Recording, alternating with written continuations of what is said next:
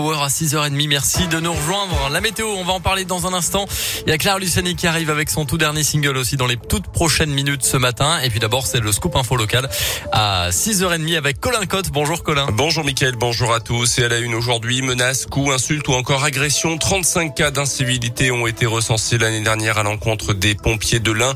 Un chiffre en augmentation euh, constante ces dernières années, plus 10% tous les ans.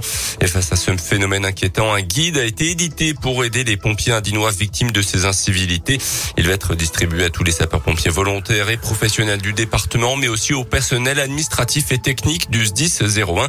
C'est le fruit d'un travail de plus d'un an entre les forces de l'ordre, les pompiers le procureur de la République. Ce document précise notamment la procédure à suivre en cas d'agression ou de menace, permettant ainsi aux pompiers victimes d'avoir plus d'infos sur le fonctionnement de la justice, le dépôt de plainte et l'accompagnement dont ils peuvent bénéficier. Hugues de Regnocourt est le directeur du SDIS 01. On a à la fois euh, ce qu'on connaît hein, médiatiquement, euh, des tirs de mortier, des caillassages, mais aussi, et je dirais même surtout, des personnes qui passent à l'acte subitement, hein, qu'on va secourir à domicile, ou qui euh, sont gênées parce qu'on les dérange lorsqu'on part en intervention. Quand on est sapeur-pompier, c'est pas naturel. On va le plus rapidement possible secourir son prochain. Là, ça demande maintenant des formations supplémentaires, un peu plus de recul et une étude de la zone d'intervention plus prononcée, de façon à, à éviter peut-être des guet-apens. Donc on a des interventions un peu délicates quand on est sur des cas de violence intrafamiliale, des personnes euh, alcoolisées. Euh, là, aujourd'hui, euh, la prudence est de mise. Le travail autour de ce guide a permis aussi de renforcer les mesures de protection des pompiers avec notamment un dépôt de plainte facilité avec une prise de rendez-vous direct en gendarmerie ou avec la police, mais aussi un guichet unique entre le greffe du tribunal et le SDIS pour faciliter le suivi des dossiers.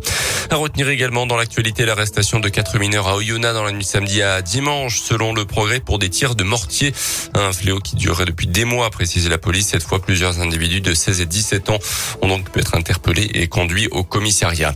Dans l'actu également, la visite d'Emmanuel Macron à Lyon. Aujourd'hui, le chef de l'État était dès hier soir au dîner des chefs dans le cadre du CIRA, le salon de la restauration.